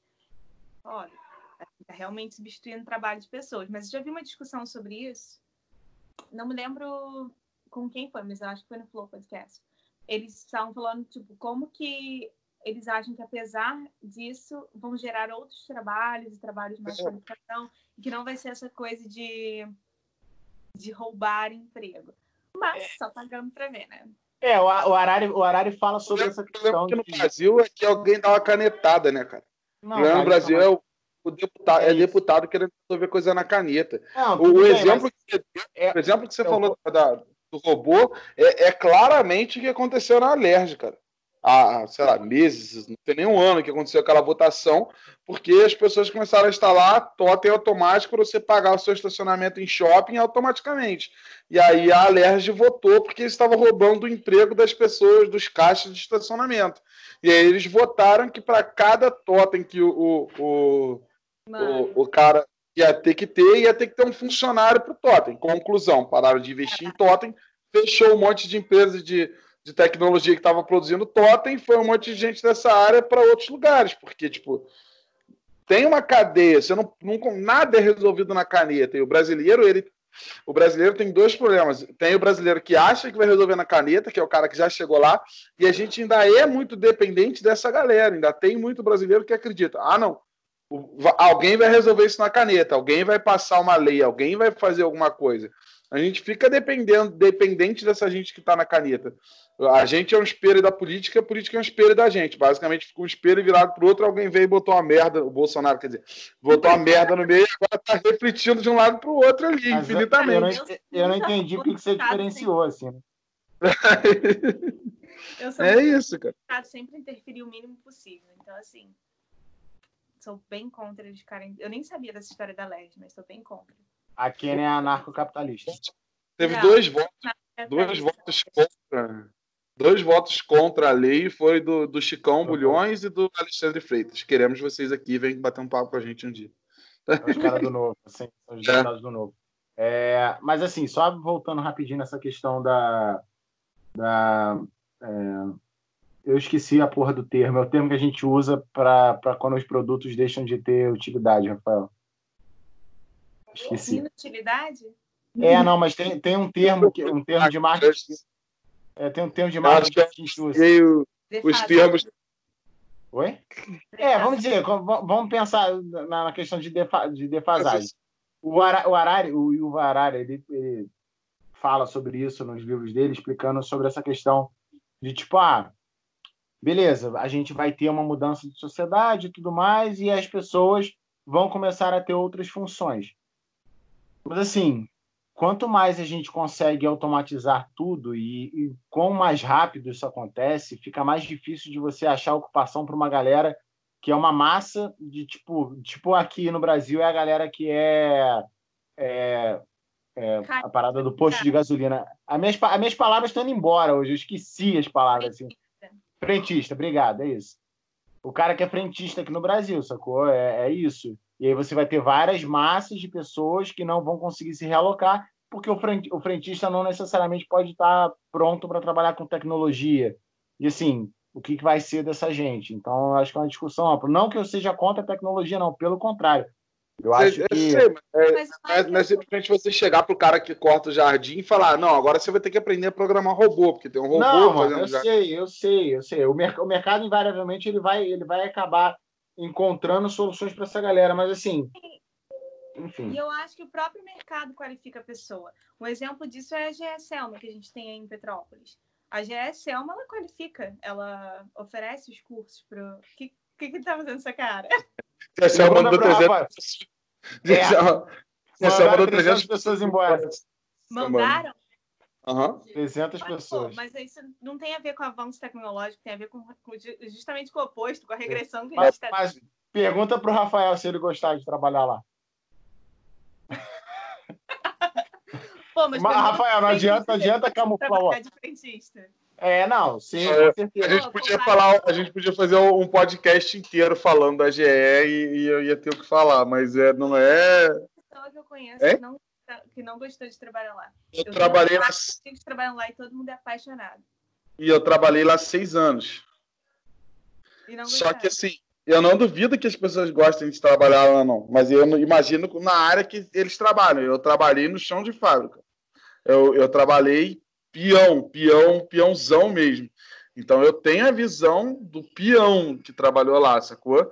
Eu trabalhei como peãozão. Eles me qualificaram, mão de obra com 16 anos, quando eu entrei lá com 16, né, como menor aprendiz, e eu fiquei lá até os 22 anos. É, porque estava pagando a faculdade e tal, e para isso, salve GE, é, linda GE que me ajudou a pagar minha faculdade pra caralho, porque, tipo, eu tava lá, eu precisava pagar a faculdade, então eu tava fazendo dinheiro pagando a faculdade, fazendo dinheiro pagando a faculdade, isso aí eu não posso reclamar, não. Mas, assim, assim, eu tenho uma visão muito antiquada de lá, muito velha, porque da galera que eu converso hoje fala dos mesmos problemas da galera que trabalha lá, dizem que tá muito diferente. E, tipo, eles estão acordando para a vida. Mas quantas pessoas que podiam ter ajudado eles a acordar, eles não perderam por causa daquele período ali de 2010, 2011, 2012. Uma galera, tipo, que podia ter ajudado eles a se tornar uma empresa maior e tudo mais, e ir embora porque não era valorizado como funcionário mesmo, entendeu? Entendi. É, o problema lá é estritamente é, é, a pessoa, né? Não valorizar a pessoa como, como um bom funcionário e tudo mais. Eu vou, eu, vou só, eu vou só mudar de assunto aqui, senão daqui a pouco a gente está falando de novo de, de tecnologia, dos robôs, domi- do- robôs dominando o mundo, e aí o Fred vai parar de ouvir. É, o que acontece? Eu queria saber de você como é que está sendo essa questão da pandemia aí para você, e se você tem percebido esse negacionismo científico absurdo que a gente tem percebido aqui no Brasil também. De, a tipo, impressão que a gente tem daqui é que tem um negacionismo científico muito grande aí, pelo menos é o que a mídia mostra pra gente, entendeu? Não, não tem não. Assim, o Trump, antes até, a gente via ele não valorizando a ciência, mas desde então eu vejo ele apostando tudo na galera que na galera da ciência. Inclusive, é, a minha host mama aqui, ela é diretora de marketing da empresa que está fazendo a vacina do Covid, que vai sair em outubro. Vai ter uma Caralho. de Oxford, é. E vai ter uma que vai sair aqui em outubro. Eu não me lembro agora, alguma coisa com F, o nome da empresa dela. sei Se vocês tiverem no Google, vocês vão saber. Que tá bem em alta agora. É, e assim, tá, tá tendo apoio sim. Ah, Tirando a parte, né, que ele tá sendo OMS e tal. Mas ele tá E a galera, e a galera tipo, abraçou a causa de tipo, usar máscara, álcool em gel, essas paradas Sim. todas. tudo que foi recomendado, sabe? É, todo mundo é o lencinho de para Rafael, Rafael, acho que o microfone tá vazando aí, mano. tá estranho. É. A galera usa tudo, social distância, social distância então. É, por exemplo, eu posso assim sair de boa com as minhas amigas e tal, que as coisas estão abrindo, mas assim só vai para local e fica do lado de fora. É, até a comida chegar ali a gente está usando máscara. É, respeito, né? O próximo questão básica assim. Se eu vou fazer uma trilha, eu levo minha máscara, boto na minha mão toda vez que eu passo pelas pessoas, eu boto a máscara e todo mundo fazendo isso. A gente não vê aqui gente andando sem máscara, é, não vê, sabe? Na boa, assim, você não precisa. é, eu não sei. Igual, eu não sei a visão que vocês têm, por exemplo, de Nova York em relação à política. Eu tinha uma visão que a galera era Trump, que a galera tava cagando, por isso que tava a pandemia que tava. E não, cara, aqui a, a votação é por estado, né? Vocês devem saber disso. E aqui, assim, é um estado que ele considera a casa dele, mas que ele completamente não tem o apoio da galera, sabe? É, ele, ele provavelmente tem, esta- tem apoio mais da galera é, conservadora, né? E, tipo, o Nova York parece uma, uma um local, um estado no geral, né? Mas uma cidade também que eu esqueci o nome do prefeito daí. É... Eu tô com o nome do Giuliani na cabeça, mas o Giuliani não é mais prefeito de Nova York. É, esqueci, enfim. Eu esqueci. É, é... Eu acho que é complicado. A, nossa, a gente não dá para confiar 100% na nossa mídia nem para retratar as coisas daqui. Então, é completamente complicado a gente confiar 100% na mídia para retratar as coisas de lá. Eu conheço é, tanto americano, que já nasceu aí, mora aí, enfim, quanto brasileiro que foi morar aí há muito tempo e e muitas das vezes a opinião deles é completamente diferente do que a opinião expõe a mídia, expõe, que a mídia expõe aqui, como o americano pensa assim. Entendeu? Então é bem diferente. É, assim, e aqui também muda muito de acordo com o estado, né? Eu, com o estado, tipo sul, norte, mais ou menos tipo até no Brasil mesmo. Mas, coincidentemente, os três locais que eu morei, meio e as duas costas, é, são a galera é, é menos conservadora. O Colorado divide bastante, mas assim, eles são muito liberais no geral, sabe? Geral, assim, apesar de dividir um pouquinho pro Trump, eu acho que eles têm características mais liberais. Por, por essa questão de liberação de maconha, liberação de arma, é, casamento gay, eles são tipo meio que um estado pró-gay, essa questão toda. O, por que, que você não quis ir para o Alabama? que é o estado mais bosta que Nossa, mas tem várias músicas tão legais falando do Alabama. Como assim você não gosta tem uma, inclusive, que é usado para meme, né? Eu acho que o exemplo de xenofobia, racismo, é, tudo que tem de ruim, você bota no Alabama, que é exatamente isso. É, eu ia fazer uma piada muito ofensiva com o Alabama, mas eu acho que eu vou poupar os nossos ouvintes. Não, eu quero saber. Vamos ganhar. Quer mandar para para uma família no Alabama e eles iam falar: Isso aqui são os nossos filhos, eles são um casal e a gente. eles são um casal, literalmente, né? Tipo, eles são um casal. Essa a é minha mulher, que também é minha irmã, né? É, a gente tem muito meme disso aqui nos Alabama e dá um tiro pro alto, né? Tá, tá, tá. É o que eles chamam de redneck, né, cara? Essa galera meio. meio tipo. Eu me lembro muito do desenho que tinha do, do pica-pau, né, cara? Que tinha aquelas famílias, McCoy, o cara da quatro. É, eu tenho a impressão que todo mundo que mora no, no Canadá é o fãs e confusão da, das meninas superpoderosas, tá ligado? Sai da minha propriedade! No Canadá. Não, no Alabama. Eu falei no Canadá. Não, não, cara, o pessoal do Canadá é de massa, pô. O pessoal do Canadá é o pessoal que divide a boca no South Park, né, cara? Não, pô. Canadá, não. Canadá, você, você tem consumido muita cultura efetivamente americana aí? Tipo, séries, filmes, é, TV, TV? Acho que não, né, cara? Acho que ninguém vê TV aí também, eu via TV, sei lá. Você tem, ah, o que, que você tem consumido? TV, de... né? Eu boto tipo série na TV. Sim, sim. TV, mas você tem, você tem consumido algo específico daí que você não tinha em consumo aqui? Porque assim, é, a gente sempre acaba falando de cultura por aqui, porque sim, porque é legal. E, e a gente vê, a gente estava falando sobre música em um podcast que você ainda não ouviu, mas provavelmente você vai ouvir depois, porque a gente ainda não lançou, é, sobre a questão de como tem coisa muito boa. E a gente é muito bombardeado de cultura americana aqui no, no Brasil, cara. Não tem jeito. Tipo, bandas que a gente gosta, filmes que a gente assiste, séries que a gente vê também. Então, mas ainda assim eu queria saber de você se tem alguma coisa aí que não chegou aqui ou que está fazendo, que alguma coisa que você está consumindo mais e que, sei lá, alguma banda, algum filme, alguma série que você não consumia. Eu não consumia de jeito nenhum, que agora assim, eu não gostava e que eu tô abrindo mais a minha cabeça é musical. Musical, assim, é, é, eles têm isso bem forte na cultura deles. E agora, não sei se vocês viram que lançou na Disney Plus Hamilton. Não sei nem se vocês sabem o que é, porque eu no Brasil nunca tinha ouvido falar. É, aí uma amiga minha... Hamilton, para mim, é o piloto da Fórmula 1. É, é, O Hamilton é um musical que é tipo uma sátira à história dos Estados Unidos, sabe? Eles hum. contam com humor e tal. E a minha host family, eles são muito comunicativos. Eles, assim, são muito 10 em todos os quesitos possíveis. É, e eles sempre me indicam as coisas que eles estão assistindo e tudo mais. E sexta-feira passada, eles me chamaram. Eles falaram, Kelly, vamos ter, é, é, tipo assim, noite de filme e tal, vamos assistir que eu tava saindo, mas aí todo dia ele, o meu host deve me perguntar, você já assistiu Hamilton? Você já assistiu Hamilton? E eu vou assistir. Mas assim, eu comecei a assistir mais musical no geral depois que eu vim pra cá.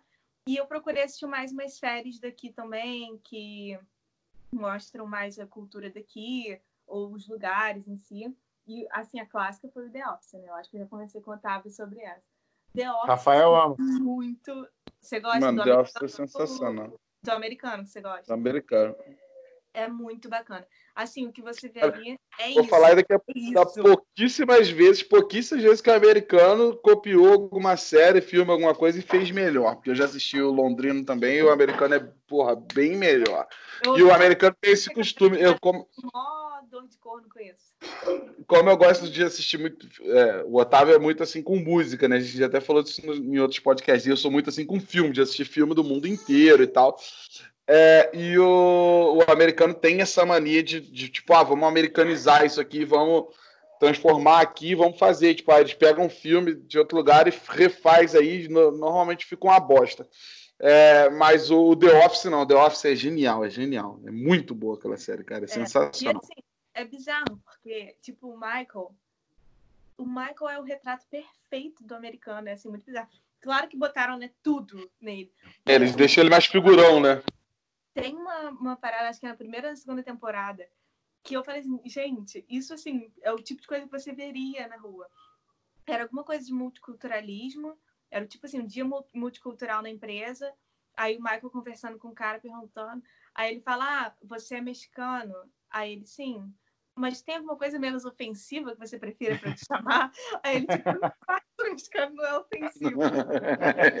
O americano é exatamente isso. Tipo, vou ter o cuidado de não ofender esse cara falando que ele é mexicano. Tipo, é bizarro, assim.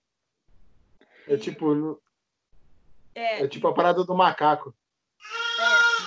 Vocês estão ligados, tu tá ligado na história do Power Ranger? Eu não sei se isso vai te chocar, assim, porque quando eu descobri, assim, eu fiquei chocado. Eu descobri isso há pouquíssimo tempo. Sabe a história do Power Rangers com os Estados Unidos? Sabe qual é a treta? Hum, lá vem. Porque, tipo, os Estados Unidos, eles acharam que o Power Ranger era japonês demais pro público deles. Então, eles, eles fizeram a, a adaptação. Só que esse, esse sistema, esse esquema, acho que é Tokusatsu, um negócio assim que chama. Tokusatsu. Tem muito lá no Japão, né, cara? Então, o que, que eles É. fizeram? Eles aproveitaram todas as cenas de porrada e que a galera tá como Power Ranger do, do japonês e só recriaram as cenas que eles não estão vestidos de Power Ranger no, no americano. Eu não sabia disso. Então, não são os atores que estão ali. Depois, eventualmente, como foi fazendo muito sucesso, eles fizeram várias temporadas de Power Ranger, foi. Mas na primeira, ali no comecinho, não é. Os atores que estão ali não é o mesmo lá. Tanto não é assim que a Ranger amarela, ela, ela é um homem no Japão. Então, quando ela se transforma, ela perde os seios e, a, e a, a forma do corpo feminino, né? Porque ela É Ela é- um homem. é um homem, porque é um homem embaixo da parada. Isso é. Ele- Eles só, tipo, refilmaram pedacinhos e tal. Tem um filme sueco que eu assisti também que eles fizeram isso. Eles tipo, refilmaram pedacinhos do filme pra adicionar alguém, assim. Como é que é o nome daquele filme maneiríssimo lá, que é o é, francês, que é com a. Ai, cara, eu esqueci o nome daquele cara. Que o cara é aleijado, é, é É, eu ia falar Os Intocáveis, porque deve ser a tua única referência de filme francês, né? Mas é Os É Intocáveis. lógico, é. Não é cara de quem já O que, que eu já vi de filme francês, mano. Os Intocáveis? Pode me perguntar banda e música Não, francesa agora. Porra, Filme, filme. francês, é, é, geralmente é os intocáveis e azul é a cor mais quente. A sua cor- é. Eu acho que esse aí eu vi, cara. Não. Ah, não, esse eu não vi, não. Não, azul é a cor mais quente, não. Eu vi o. Mas aqui é o. Meu Deus. Me chame pelo seu nome. Mas aí é italiano. É, tipo, É italiano. italiano, né? Chama a Na pessoa Itália. italiana. Esse eu nem sei se eu vi. É muito Veja, bom. legal. Mas É legal. Os Intocáveis tem uma versão bosta americana com o, o maluco do Breaking Bad e o, é o Kevin Hart, eu acho. Sério, eu nem sabia. Mas Tem, tipo, tem. tudo igualzinho ou mudou? É, é só ruim. Tipo, igual, mas ruim. Falaram que eles vão refazer o, aquele O Parasita? O Parasita é o nome do filme, né? É, eles vão refazer. Porra, mano. Cara, Segredo dos Seus Olhos, velho. Segredo dos Seus Olhos é um filme assim. Mano, Segredo dos Seus Olhos é muito bom, é argentino, né? E aí, tipo, a versão americana é muito ruim. É muito ruim, é tipo muito ruim mesmo. Eles têm essa mania de refazer a parada cagada, assim. Mas a gente não pode falar nada. Até isso a gente importou, porque tem um monte de música americana maneira que a gente tem umas versão bosta aqui. Com, do, do, do... com a Joelma cantando. Aquela Paulinha que eu ficava botando sacanagem no escritório, tá ligado? É do... Qual é que era é da banda? É, é aquela. A música é I Can Live. Aviões não, do Forró. A música é. é ah, Without, do Air Supply. Do Air Supply. I can live, live me without you. Isso mesmo. É. E aí ele canta, Paulinha, porque você se casou?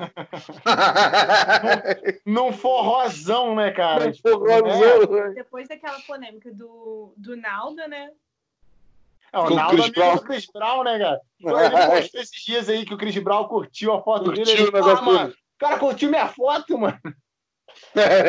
essa, para, essa parada de. Cantando a música do Chris Brown. Ah, é terrível.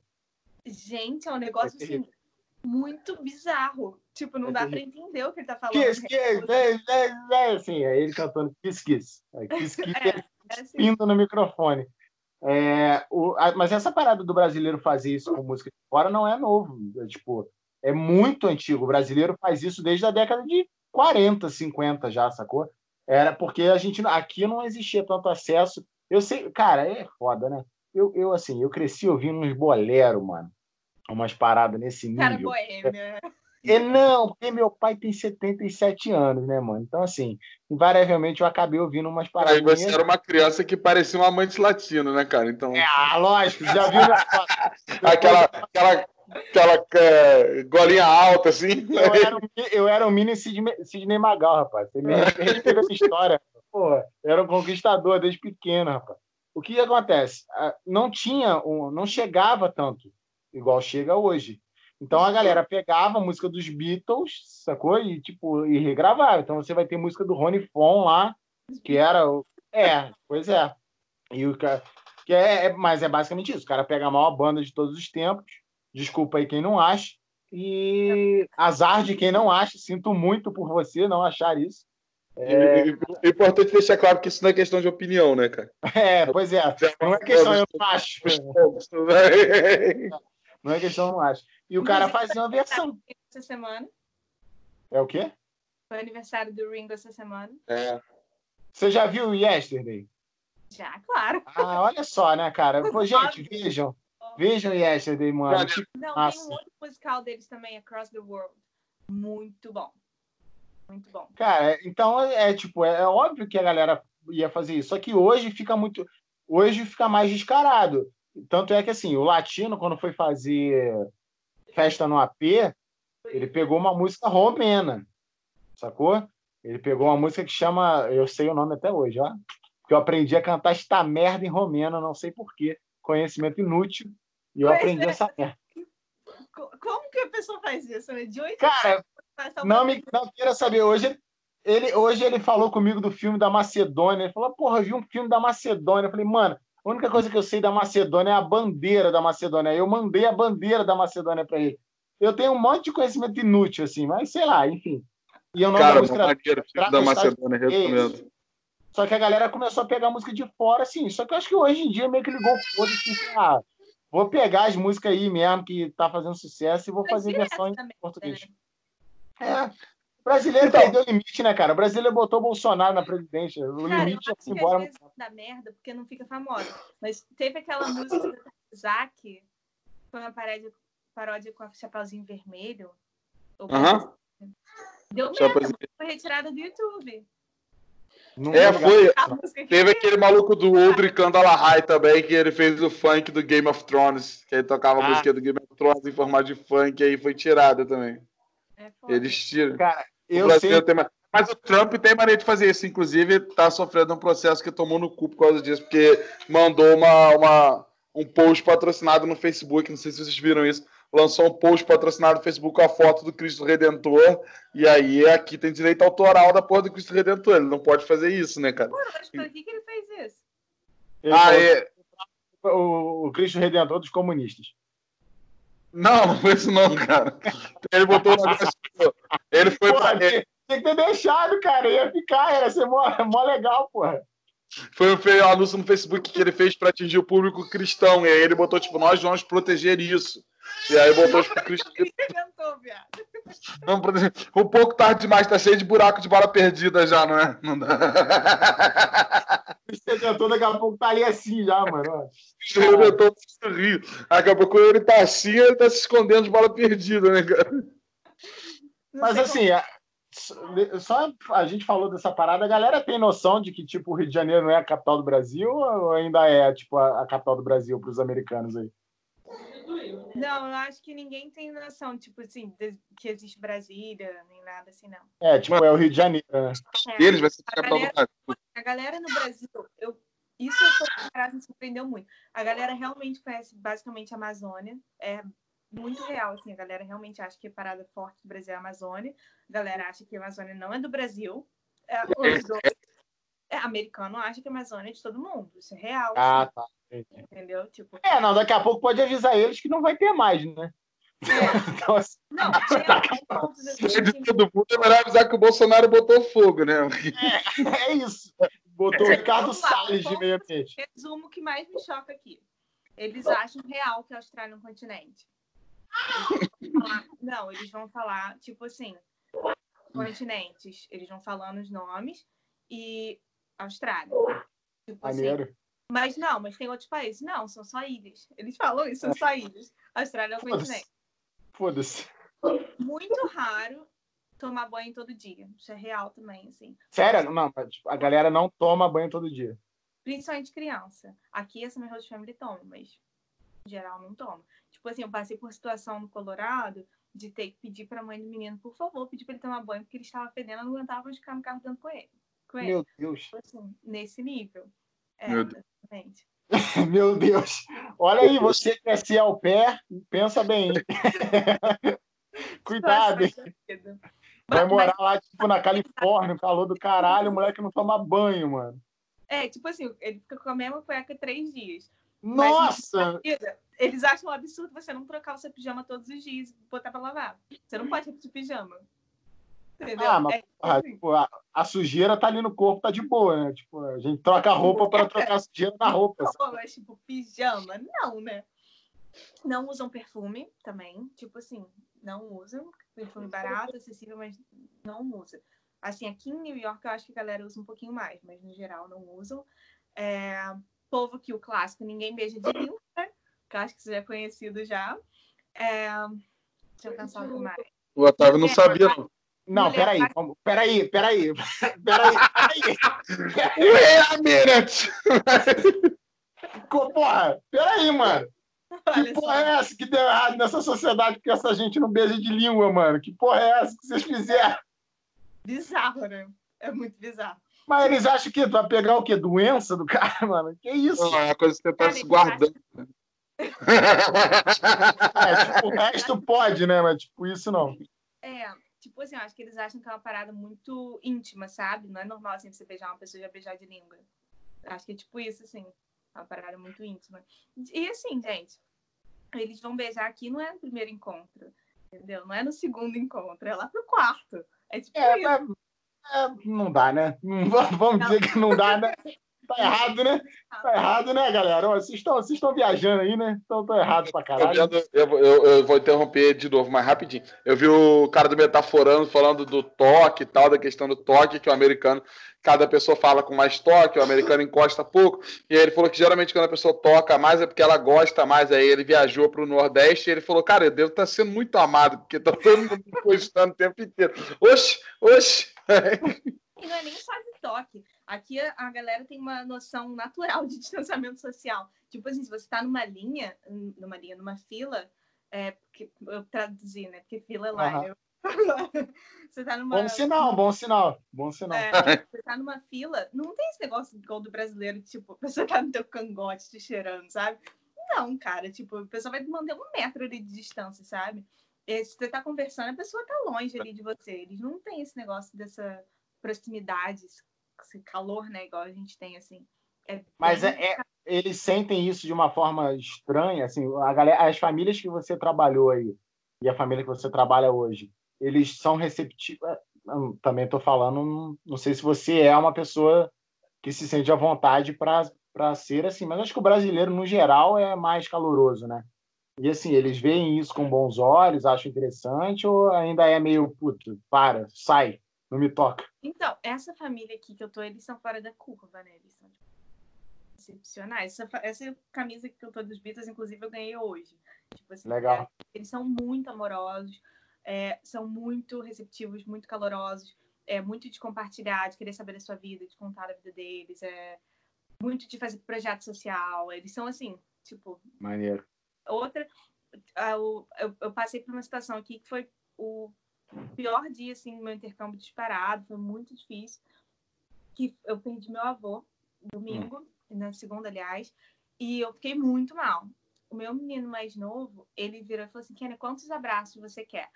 Aí eu falei assim: eu quero mais de 20. Ele falou: então eu vou te dar 25 abraços. Aí ele me deu tipo 25 abraços. Ele é assim, super, super caloroso. Eles são assim, outro nível. Mas no geral, nossa, são super frios. Assim, frios real. É uma distância assim absurda. Eu, inclusive, tipo, meio que tive um relacionamento aqui e assim, não consegui. Para mim era muito estranha a diferença, assim. É, não parecia nem que era relacionamento. Eu sou muito mais próxima de amigo meu do que eu sou de gente aqui. E aqui as, as pessoas, assim, eles ficam noivos e casam tendo esse distanciamento social, sabe? É, não são, sabe, próximos do parceiro. É uma noção, assim, muito diferente eu via coisa em filme e eu achava que eu eram coisas que eu sempre ficava refletindo e achava bizarro. Igual quando a gente vê em filme, tipo, a noiva indo conhecer a família do noivo. Eu ficava pensando, mas como assim? Eles namoram há, tipo, séculos e agora que vai casar que tá indo conhecer. Mas isso aqui é absolutamente normal, porque mora longe da família, fica anos sem ver família. E, tipo, tem uma vida, assim, completamente à parte. É bizarro e normal. E pra eles, segue o. Tem uns choques de cultura que às vezes a gente só percebe quando a gente toma o choque. Quando, quando eu era bem mais novo, né, a gente conheceu uma menina aqui na cidade que ela estava fazendo intercâmbio, ela era da Alemanha. E aí a gente, eu e um amigo, a gente conheceu ela numa festa. E aí, tipo, a gente ficou conversando com ela, ela se aproximou da gente porque ela não é, não é muito comum a pessoa falar muito bem o inglês, embora a gente ache que é, não é, né? A pessoa, é, ela se aproximou da gente, ficou trocando ideia com a gente em inglês na festa e tal. Rafael só sabia falar Sdizer. Sdizer. Aí ela... Aí ela... É, não podia falar. Enfim, esse meu, a gente ia fazer uma festa aqui em casa no outro dia, aí o meu amigo chamou ela, falou, pô, você não quer ir lá na festa, não? Ela falou, ah, vou e tal. E aí ela veio pra festa aqui no outro dia. E aí chegou aqui, tinha uma menina que ele ficava e tal, e aí ele foi ficar com a menina, e aí a garota da Alemanha começou a chorar. E eu, tipo, o que, que tá acontecendo, mano? Você tá chorando. E aí ela falou que, tipo, é, ele chamou ela pra ir na festa, né, cara? Então, tipo, ela acreditou que eles iam na festa juntos, porque quando alguém chama alguém pra ir numa festa, tá chamando pra ir junto na festa. Então, pra ela, tipo, ele meio que traiu ela, sacou? Porque, tipo, ele ficou com outra menina. E ela tu fica assim, mano. Que, que, diferente, né, cara? Que coisa mais estranha. Isso fazer. Só te chamou pra ir numa festa, uma parada que pra gente é super casual. Tipo, ah, vai rolar uma festa lá, vai lá, sacou? Aparece lá.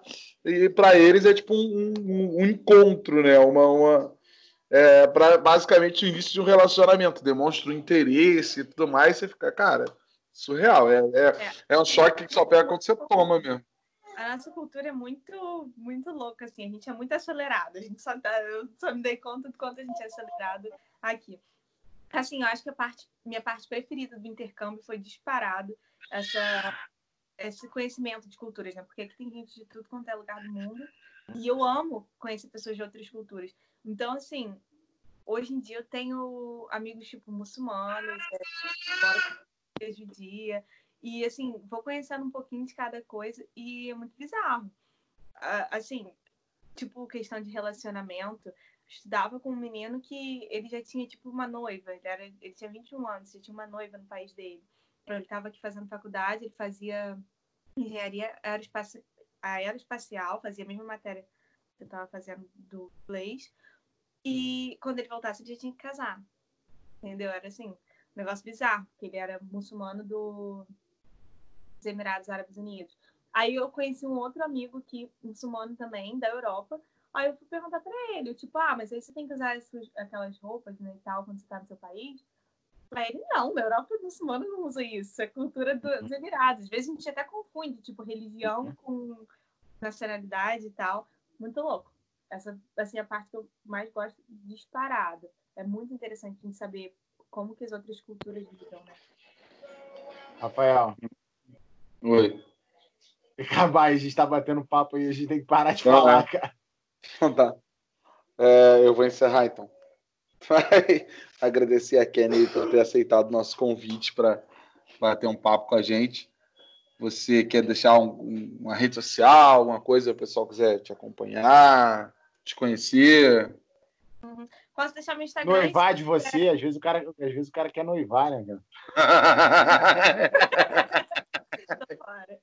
é, vou deixar meu Instagram e se alguém tiver alguma dúvida em relação ao intercâmbio de au pair, eu posso indicar a agência, posso esclarecer dúvidas, só me mandar mensagem lá. É, Kenny Farnum, acho bem difícil alguém conseguir encontrar, mas pode encontrar. Deixa escrito no Instagram e no YouTube. Se a pessoa tiver pelo Spotify, ela dá um corre lá para rede. É. Isso aí. Tá. Beleza? Então é isso, pessoal. Muito obrigado para você, você que nos ouviu até agora no final. Repetindo tudo que o Otávio já falou no começo, não deixe de acompanhar nosso Spotify, seguir, curtir aí o YouTube, ativar sininho, essas coisas de YouTube, fazer todas as coisas de Instagram também, curtir. A, e... gente, a gente é muito sem paciência falando essas paradas, já percebeu? É, a, gente, a gente tem saco zero pra isso. Tipo, gente... Ah, curte aí, segue aí, porra. É, isso aí, meu irmão. Não tem muito o que falar. Sacou? Ah, é não falar, na moral, a gente esquece. Eu é verdade. Estou assistindo um vídeo no YouTube, na hora que a pessoa fala, eu vou lá e curto. Mas é mais para lembrar, galera, mas é, é, além de ser para lembrar, eu acho que assim já fica lembrado, né? Tipo, ah, lembra aí de seguir a gente, é, curtir é. YouTube, Instagram, compartilhar. Tem uma galera, pô, achei mal maneiro hoje, assim, porque, tipo, foi, a gente botou hoje no ar. Se você está ouvindo isso, você já está ouvindo, sei lá, o oitavo, nono, já até perdi as contas que a gente está gravando. Mas hoje, exatamente hoje, entrou no ar o segundo, que foi com a Carol. E, tipo, eu já vi alguém que eu não faço ideia de quem seja compartilhando no Stories. O, o... Ai, que massa! E aí eu achei isso muito irado. Então, compartilhando no Stories do Instagram aí a nossa, nosso, nosso podcast. E obrigado por ouvir a gente até aqui. É isso. Até a próxima. Valeu. Valeu, pessoal.